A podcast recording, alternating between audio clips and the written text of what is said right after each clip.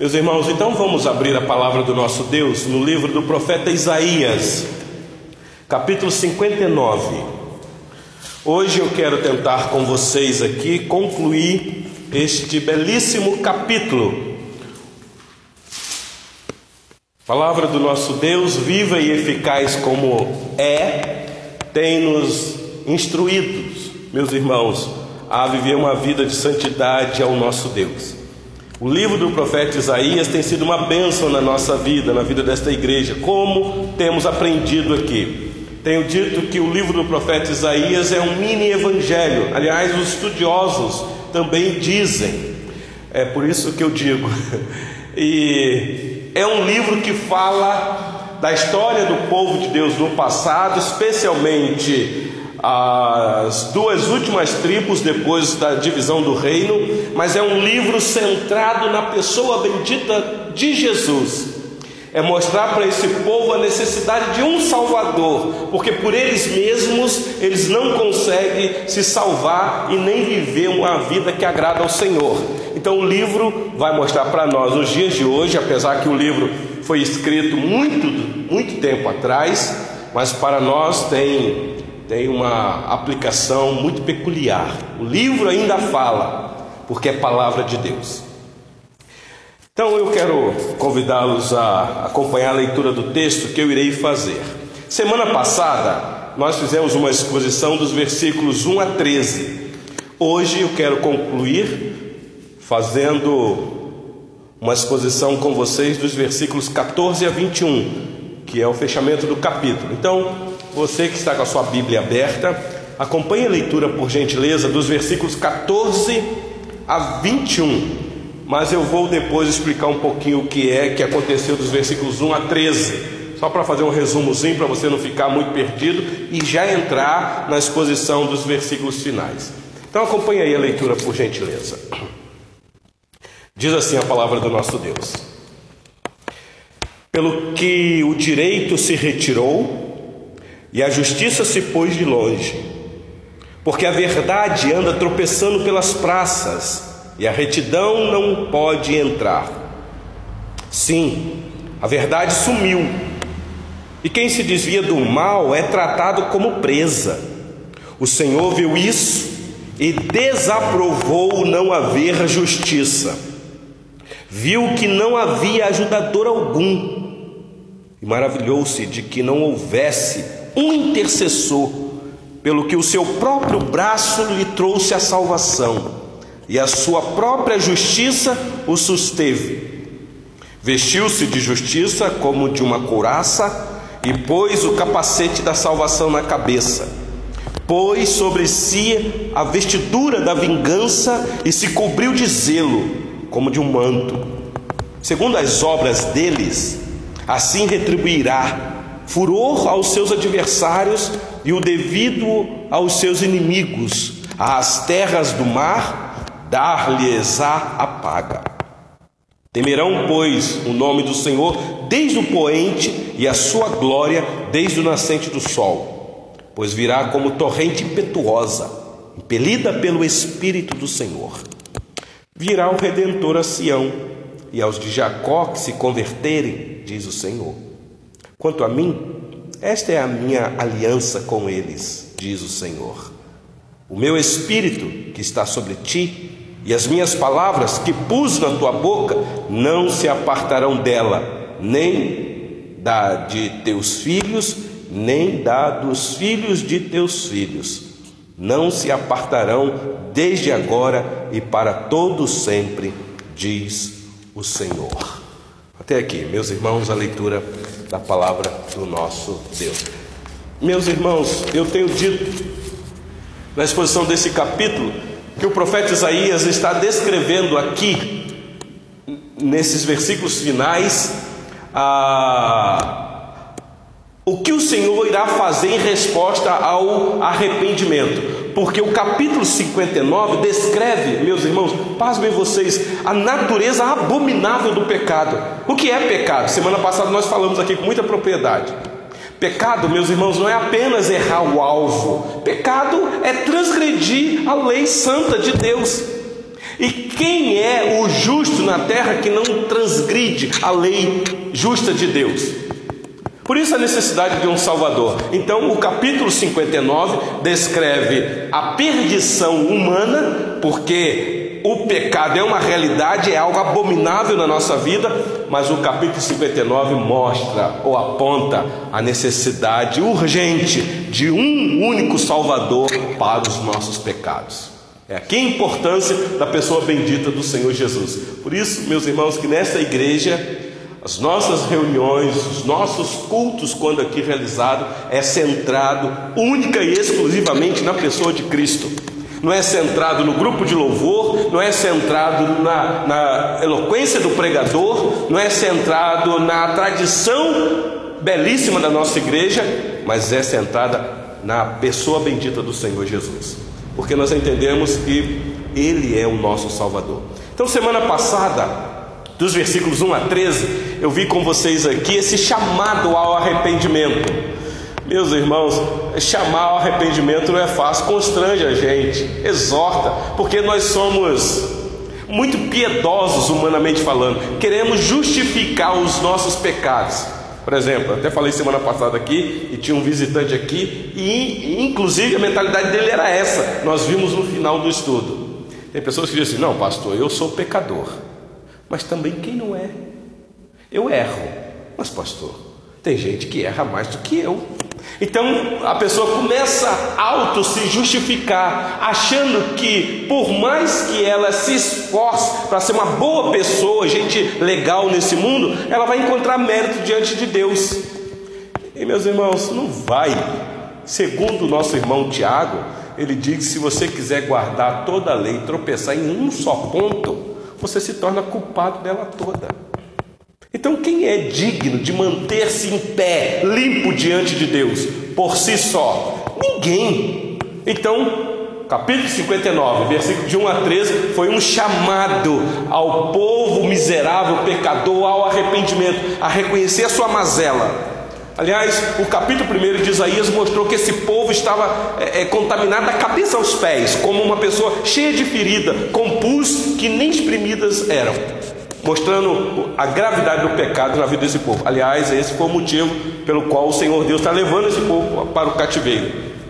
Então, o que nós temos aqui, a partir do capítulo 5, a partir do capítulo 40 de Isaías, é a bondade de Deus na vida desse povo, mostrando que eles irão para o cativeiro mas o mesmo Deus, com poder, levando eles para o cativeiro, irá tirá-los do cativeiro. Meus irmãos, aqui está a graça. Um Deus que nos disciplina, que nos corrige, e tem que corrigir porque Ele é Pai, mas é um Deus que é amoroso, um Deus gracioso, um Deus que estende a mão porque sabe que o filho é miserável pecador. Então Ele chama, Ele faz um convite, e é um convite amoroso e um convite irresistível. Então hoje eu quero ver com vocês, depois desta apresentação que o profeta fez, conclamando o povo a abandonar os seus pecados, mostrar agora qual é a ação de Deus para aqueles que obedeceram o chamado ao arrependimento. Então acompanhe comigo aí o versículo de número 14 e 15. Então, repetindo, meus irmãos, a resposta de salvação de Deus é encontrada aqui, na exposição desses versículos que eu irei fazer. Aliás, se vocês quiserem com calma depois ler Isaías 59, 60, 61, 62, 63, vocês irão ver respostas de Deus ao chamado ao arrependimento. Então, o que o profeta Isaías vai fazer aqui, depois de levar os seus leitores a confessarem o pecado, agora vai trazer segurança de que Deus responderá à situação deplorável deles lá no exílio, libertando-os depois de 70 anos. O mal será vencido. E eu já disse para vocês que quando Isaías escreveu ou profetizou sobre as duas tribos do sul, meus irmãos, 100 anos antes dele, do povo ter ido para o cativeiro, 100 anos antes. Então, o povo ficou 70 anos no cativeiro. Então, quando a profecia chegou nas mãos do povo, posteriormente, Era uma profecia aqui que muitos daqueles daquela geração não viram o cativeiro, morreram antes. E muitos morreram lá no cativeiro. Mas vocês devem lembrar aqueles que Deus preservou a vida, quando foram libertos, voltando para Jerusalém e viram a cidade toda destruída, o templo derrubado, qual era a sensação dos velhos? Eles choravam demais, porque eles lembravam do templo. Quando começaram a construir o, o outro templo, eles começaram a chorar. Mas não pode, esse templo é tão inferior. Mas e os novos? Os novos ficavam animados, dizendo: Não, nós vamos desfrutar da glória desse templo que será maior do que a do outro. Está lá em Abacuque, Ageu descreve isso, depois a gente pode ver com calma. Então, vamos ver aqui agora a partir do versículo 14, meus irmãos, este resultado desse chamado é, ao arrependimento. Novamente, acompanhe comigo o versículo 14 e 15. No final, nós vamos tirar algumas lições para nós, meus irmãos, aqui hoje. Diz assim a palavra do nosso Deus: Pelo que o direito se retirou e a justiça se pôs de longe, porque a verdade anda tropeçando pelas praças e a retidão não pode entrar. Então, preste atenção aqui: ele está falando de justiça, de verdade e de retidão. Esta é a tríade do profeta Isaías, amando de Deus, aqui, falando para o povo. Versículo 15: Sim, a verdade sumiu ou seja, a verdade está subjetiva, a verdade é relativa. Meus irmãos, não parece com os nossos dias? Hoje, se você afirmar uma verdade absoluta, você arruma um problema.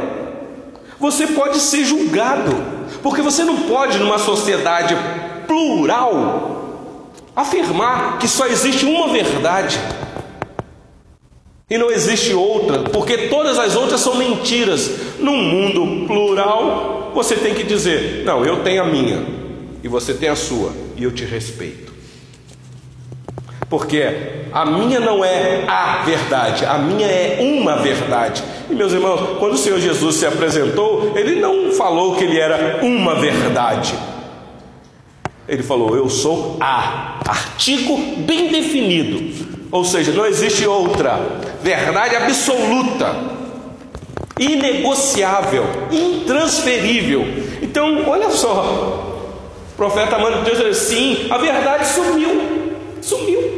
Ninguém pode afirmar que numa época em que se adorava vários deuses, dizer que você adora um Deus só. Aliás, foi essa crítica que os cristãos no primeiro século sofreram. Não sei se vocês já leram sobre a história da igreja eles eram considerados ateus, os cristãos, porque eles adoravam somente um Deus. E numa terra em que se adorava vários deuses, quem adora um só Deus é quase que um ateu mesmo. Porque, meus irmãos, a verdade é plural, é relativa, é subjetiva muitas vezes. Então, a verdade sumiu e quem se desvia do mal é tratado como presa Olha aí o texto. Então, se você não quer praticar o que é ruim, o que é mal, você se desvia, você então agora vai sofrer as consequências disso. Meus irmãos, foi isso que o Senhor Jesus disse para aqueles que queriam seguir. Às vezes ele falou para um grupo: Ó, vocês têm certeza que querem me seguir? Vocês sabem o que isso significa? As raposas têm seus covis. A andorinha tem ninho para si, mas o filho do homem não tem onde reclinar a cabeça. Você tem certeza que quer tomar uma decisão? Se você entender o que isso significa, você vai ter que abandonar pai, mãe por amor a mim. Você não pode amar mais nem a sua própria vida. Meus irmãos, aí duas uma. Ou essa pessoa é Deus na terra, ou ela é uma charlatona, é um espertalhão. Porque uma, um ser humano exigir, exigir de um outro ser humano amor dessa magnitude, essa pessoa tem que ser divina, porque senão é idolatria. Porque o primeiro mandamento diz que você não pode ter outro Deus. Então, como é que eu vou amar uma pessoa mais do que a minha própria vida? Então, ela tem que ser o que ela se apresenta: Deus encarnado. Mas há uma consequência. Então, olha só o que acontece. Nós já passamos por aqui, Isaías capítulo 10. Olha aí rapidinho. Essa questão da penalidade para aquele que quer ser justo. Capítulo 10, versículo 1. E versículo 2. Diz assim a palavra do nosso Deus. Vê se você acha aí na sua Bíblia. Isaías capítulo 10, versículo 1 e 2. Ai dos que decretam leis injustas, dos que escrevem leis de opressão, para negarem justiça aos pobres, para arrebatarem o direito aos aflitos do meu povo. Agora escuta, a fim de desposarem as viúvas e roubarem os órfãos. Essa linguagem aqui, meus irmãos, é a mesma aqui de Isaías 59, versículo 15, quando diz assim: a verdade sumiu e quem se desvia do mal é tratado como presa, é tratado como despojo. Vive debaixo de leis injustas, leis que são criadas para beneficiar um outro tipo de grupo, e aí os cristãos que têm um princípio, que têm uma verdade absoluta, sofrem, porque eles querem se desviar deste mal. Isso daqui é novidade só para a época de Isaías, meus irmãos? Ou é novidade hoje também? Tenta afirmar uma verdade absoluta. Me parece que teve um pastor aí que foi afirmar uma verdade absoluta, sofreu uma penalidade, teve que ser convocado para um tribunal para prestar depoimento. E ele foi corajoso porque ele chegou lá e afirmou o que as Escrituras dizem.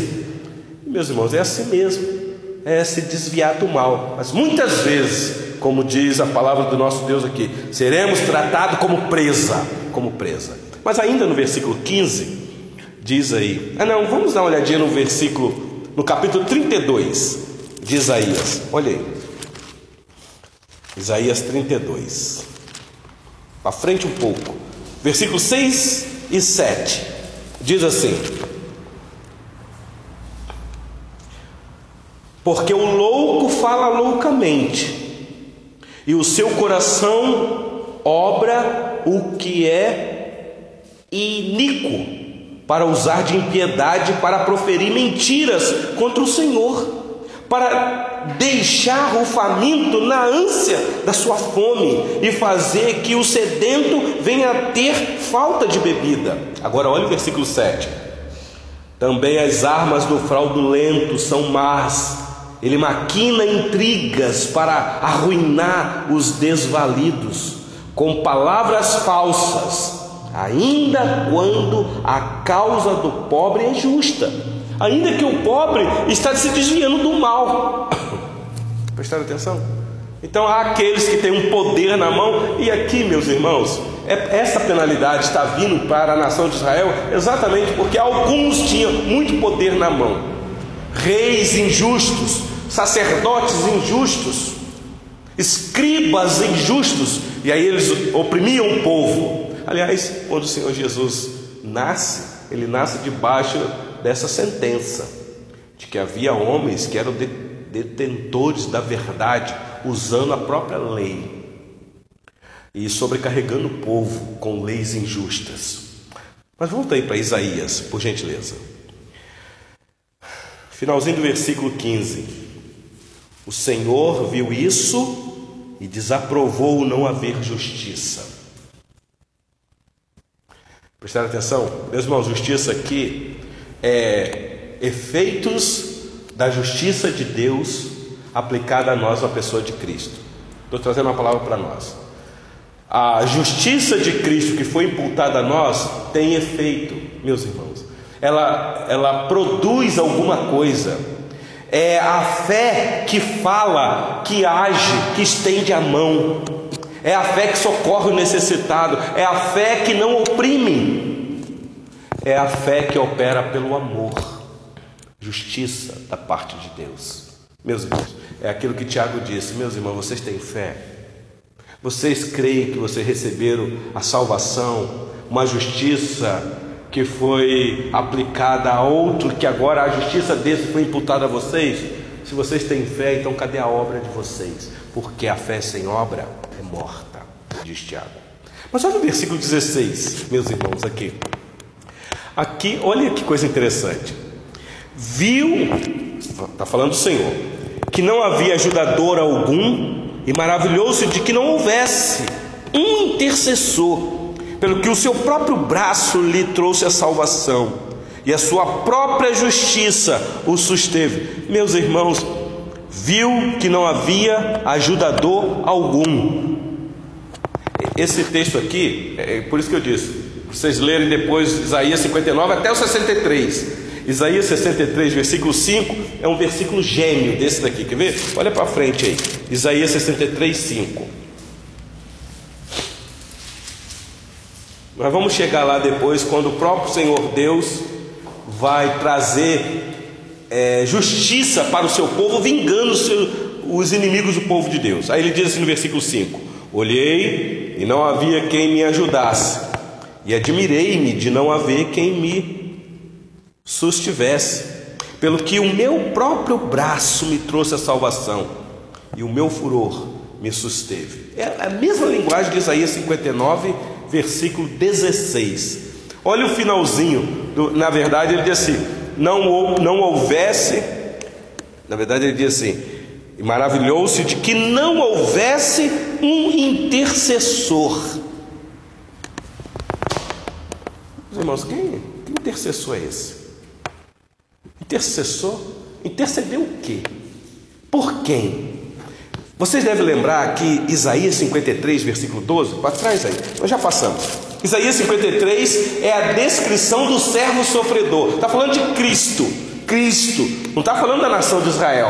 Isaías 53 é Cristo. Olha o versículo 12. Depois de o Senhor Deus, através do profeta, dizer que ele iria agradar-se em moer o seu filho, fazendo-o enfermar, que o próprio filho dele, depois de realizado o trabalho, ia ver o penoso trabalho de sua alma e ficaria satisfeito.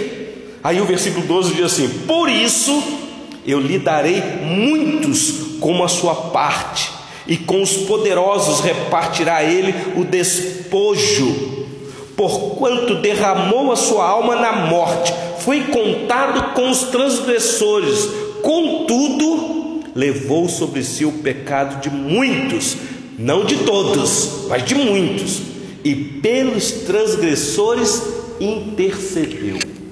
Meu Deus do céu, meus irmãos, pelos transgressores intercedeu. Quem são os, os transgressores? Lembra que eu disse que pecado é é, a, pecado é você transgredir a lei de Deus. Então, quem são os transgressores? Aqueles que pecam, mas que agora encontraram da parte de Deus justiça.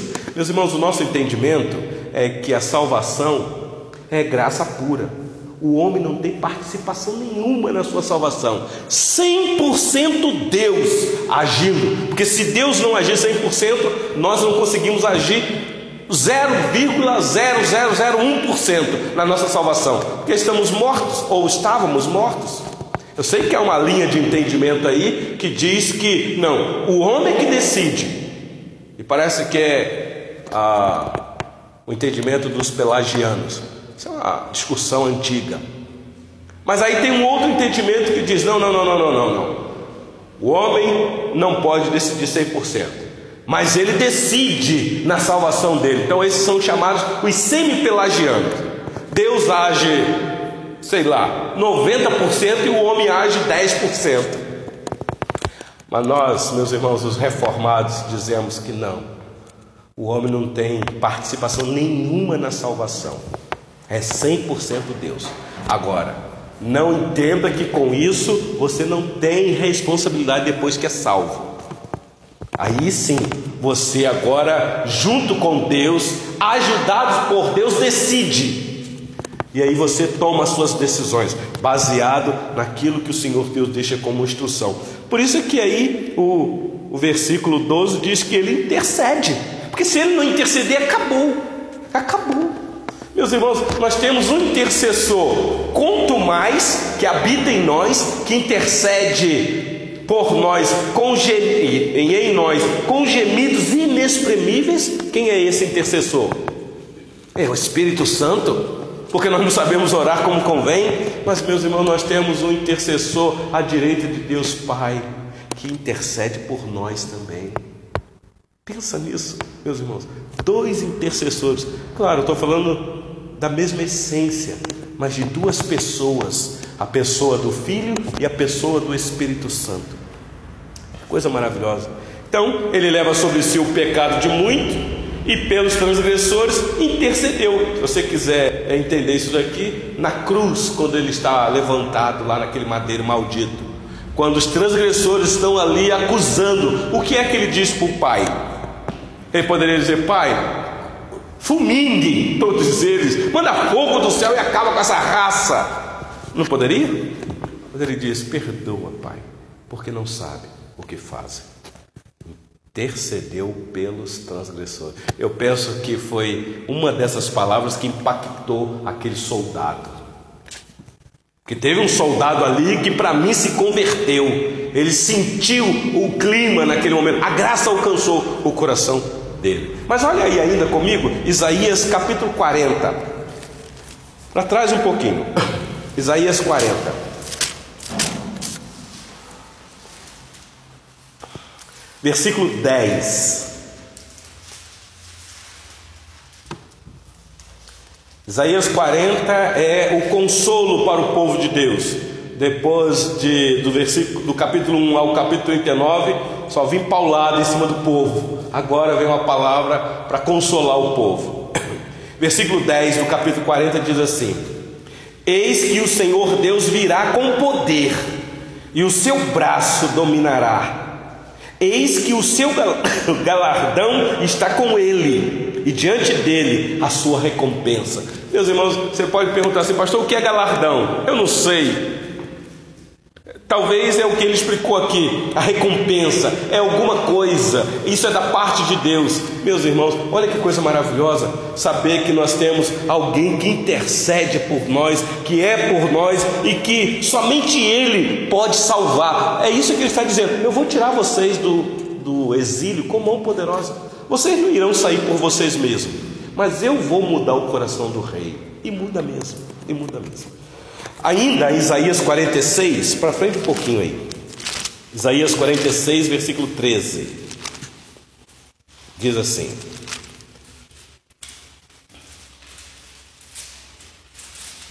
São promessas, meus irmãos, no livro do profeta Isaías, apontando para Cristo. E hoje, minha irmã Aline, a gente tem essa alegria de saber que a promessa foi cumprida. E foi mesmo, Bruna, foi cumprida. Foi realizada, cabalmente realizada. Mas olha o versículo 13: Faço chegar a minha justiça, e não está longe, a minha salvação não tardará, mas estabelecerei em Sião. Sião aqui, meus irmãos, é um símbolo da igreja. Estabelecerei em Sião o livramento, e em Israel a minha glória.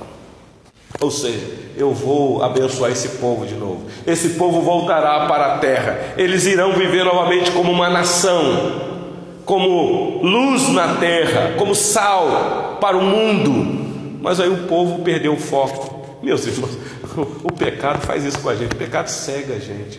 Esse povo aqui era para entender que fomos disciplinados severamente, agora vamos voltar e vamos viver uma vida que agrada o Senhor. No início até eles viviam, Aí começaram a reconstruir o um muro. Lembra de Neemias?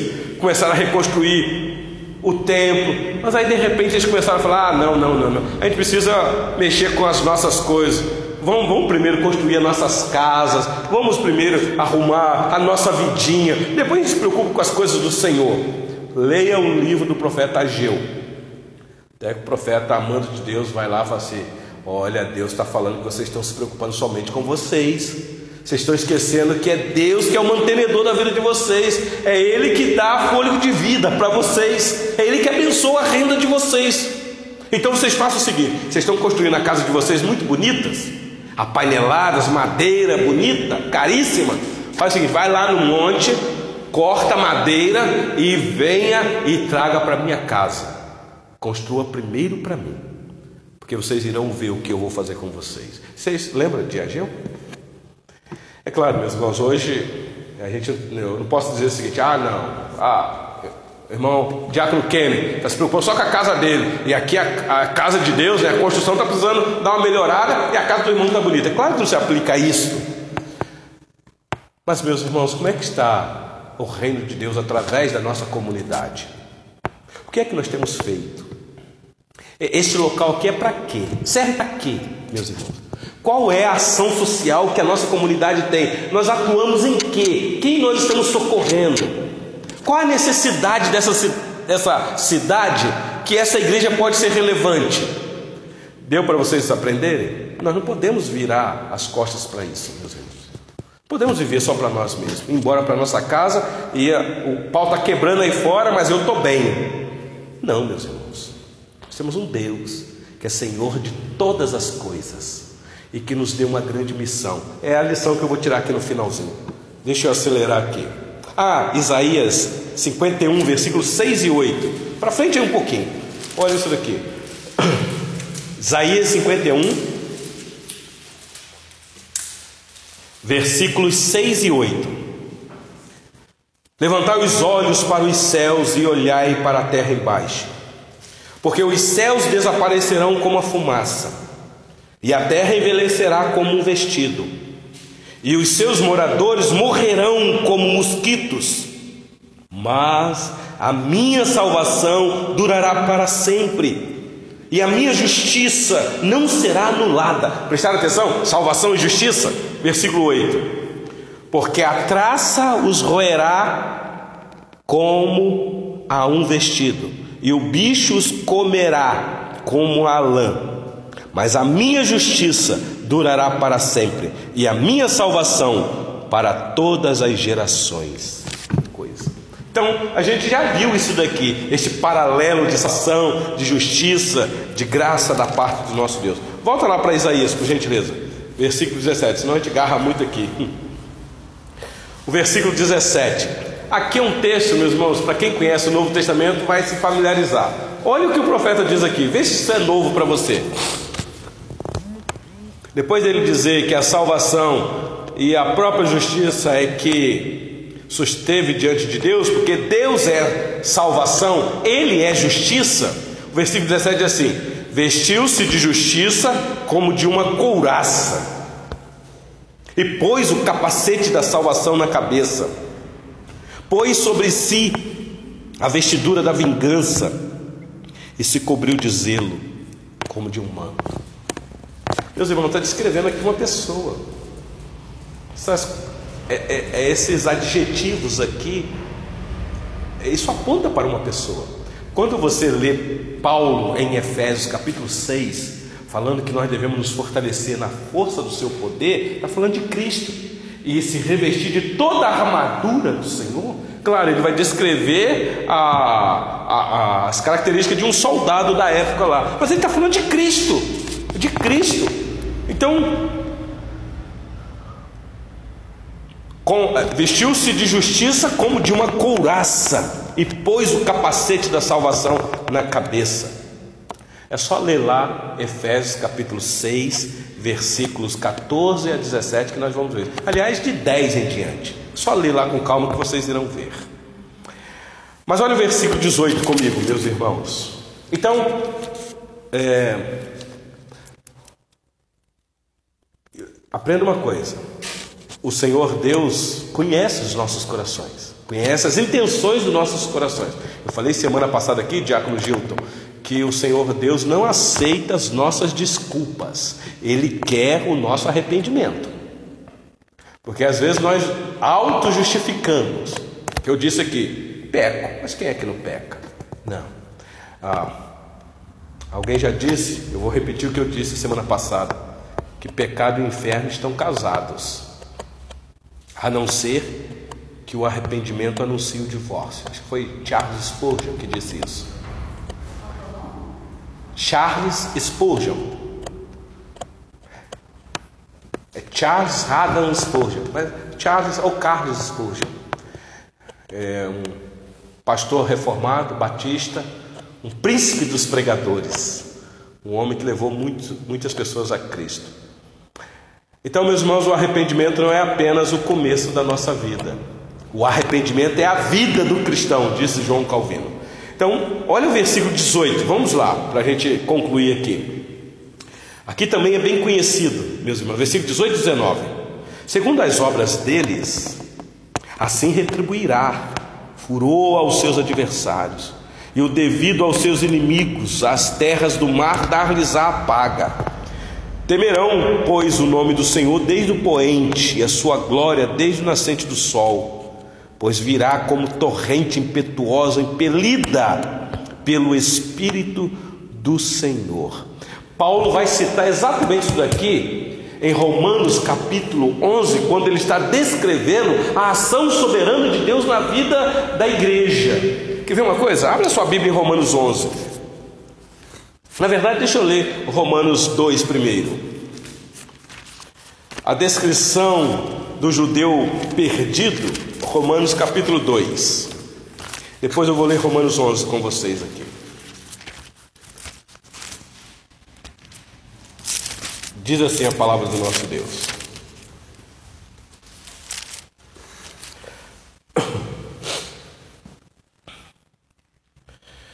É, é, eu vou ler do 1 ao 6, uma narrativazinha bem breve aqui para vocês. Diz assim, ó.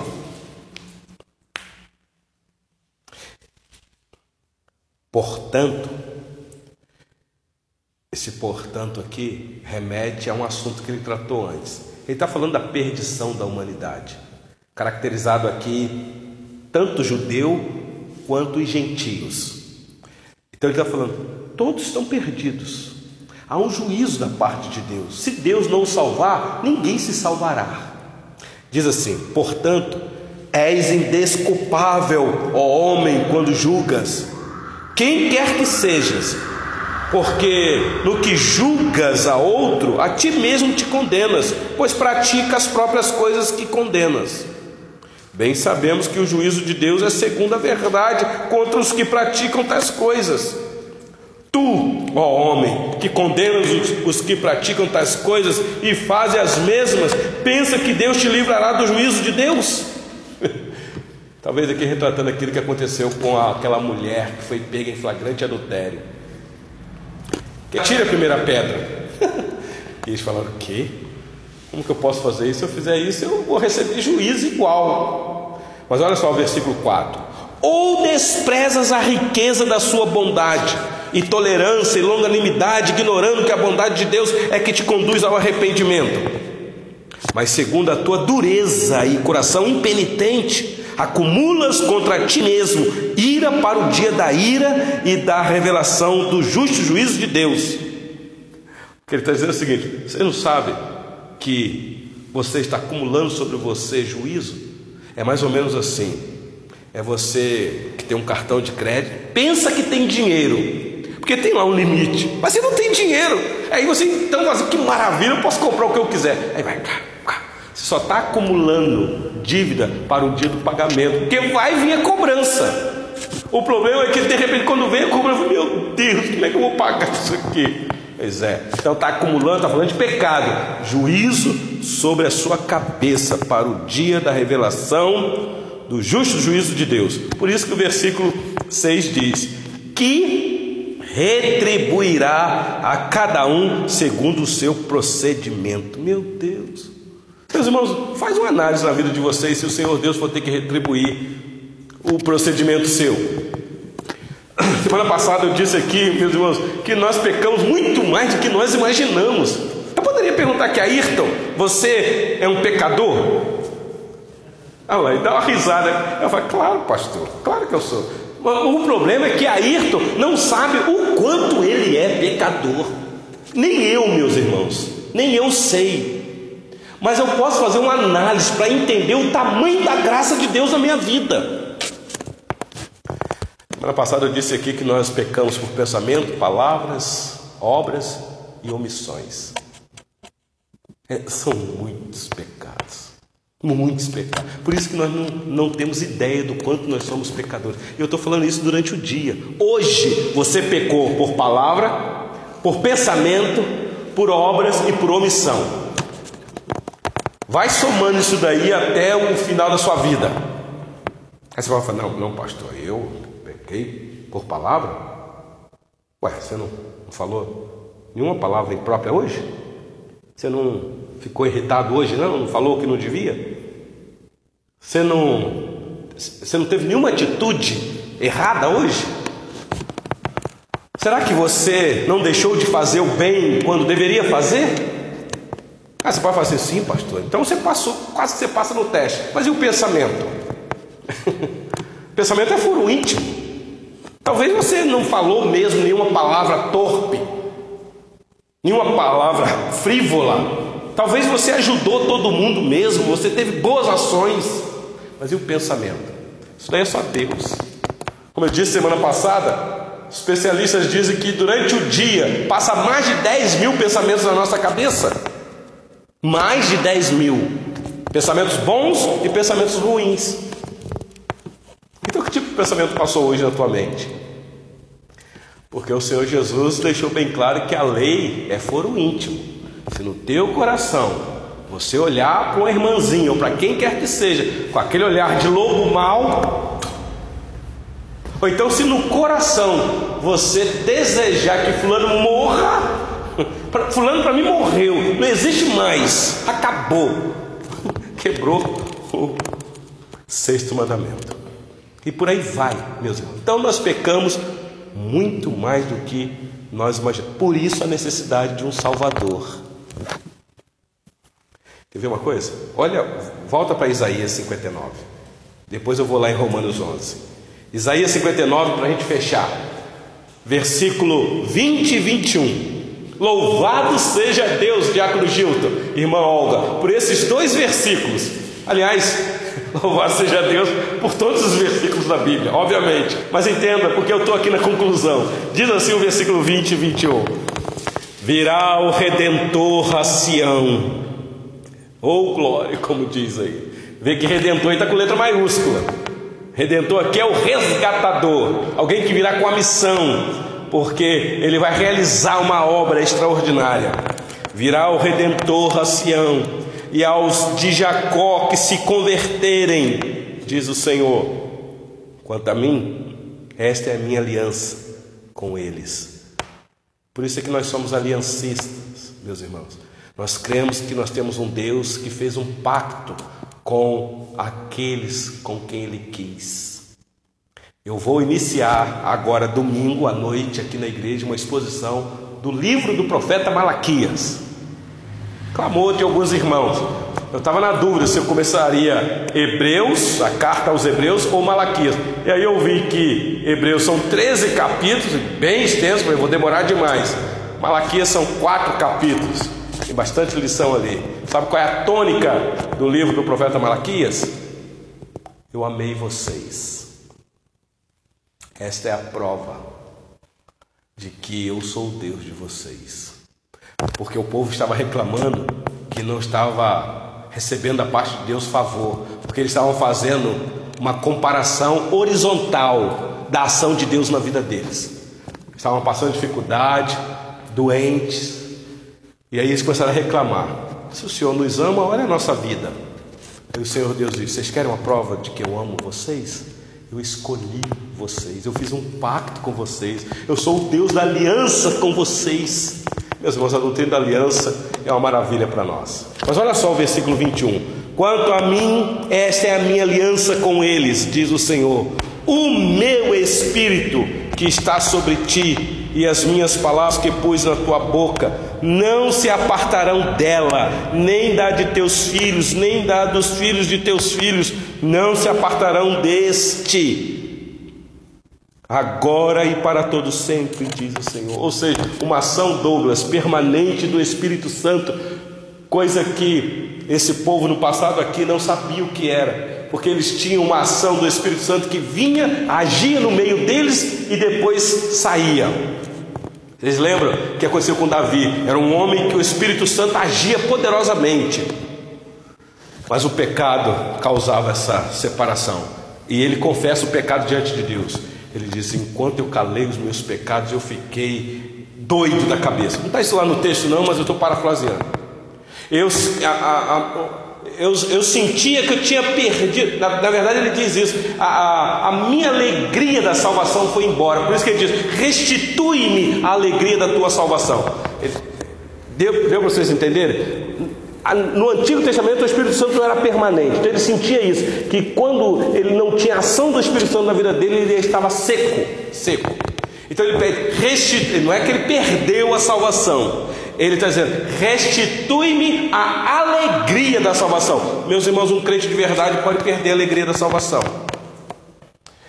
Especialmente para nós no Novo Testamento, depois desta promessa aqui cumprida. O Espírito Santo foi derramado. Lembra de Pedro? Esta promessa não é só para vocês, é para vocês e para os vossos filhos, e tantos quanto o Senhor chamar. Chegou até nós hoje. Vai lá em Romanos capítulo 11 agora, por gentileza.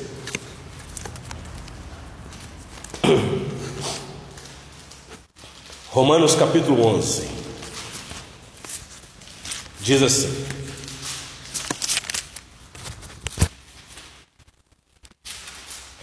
versículo 20, deixa eu ver aqui, 25 a 32. E eu encerro aqui, meus irmãos. Porque não quero, irmãos, que ignoreis este mistério, para que não sejais presumidos presumidos em vós mesmos, que veio o endurecimento em parte a Israel, até que haja entrado a plenitude dos gentios. E assim todo Israel será salvo, como está escrito: Virá de Sião o libertador, e ele apartará de Jacó as impiedades. Preste atenção que esse todo Israel será salvo, todos aqueles a a quem fazem parte da família da aliança. Lembra que não são todos, mas muitos. E esse todos de Paulo aqui, ele está englobando todos eleitos de Israel. Porque nem todos de Israel são israelitas de fato. Ele já explicou isso aqui na carta. Olha o versículo 27. Esta é a minha aliança com eles quando eu tirar os seus pecados. Quanto ao Evangelho, são eles inimigos por vossa causa. Quando, porém, é, quanto, porém, à eleição, amados por causa dos patriarcas, porque os dons e a vocação de Deus são irrevogáveis. Porque assim como vós também outrora fostes desobedientes a Deus, mas agora alcançastes misericórdias à vista da desobediência deles. Assim também estes agora foram desobedientes, para que igualmente eles alcançassem misericórdia à vista à vista da que vos foi concedida. Olha só, porque Deus a todos encerrou na desobediência a fim de usar de misericórdia para com todos, todos aqui os eleitos. Meus irmãos, o assunto aqui é tão profundo, é tão profundo, que até o próprio Paulo, que está debaixo de inspiração, ele dá um tempo. Ele está falando de coisas profundas aqui. Por isso que no versículo 33 ele diz assim: Ó oh, profundidade da riqueza, tanto da sabedoria como do conhecimento de Deus Quão insondáveis são os seus juízos e quão inescrutáveis os seus caminhos. Quem conheceu a mente do Senhor ou quem foi o seu conselheiro? Ou quem primeiro deu a ele para que ele venha a ser restituído? Porque dele, por meio dele e para ele são todas as coisas. A ele, este ele que é Cristo, pois a glória eternamente. Meu Deus. Meus irmãos, por isso que está aqui para nós esse chamado ao arrependimento e o resultado que Deus irá fazer para aqueles que obedecem a esse chamado. Então não endureça o teu coração. Se renda sempre ao Senhor Jesus obedeça a palavra dele. Lembra que a vereda do justo é como a luz da aurora que vai brilhando mais e mais até chegar a ser dia perfeito. Brilho celeste enche a minha alma. Meus irmãos, que Deus em Cristo nos abençoe. Louvado seja Deus que os nossos pecados foram resgatados Louvado seja Deus por isso. Que Ele, pois assim, nos abençoe.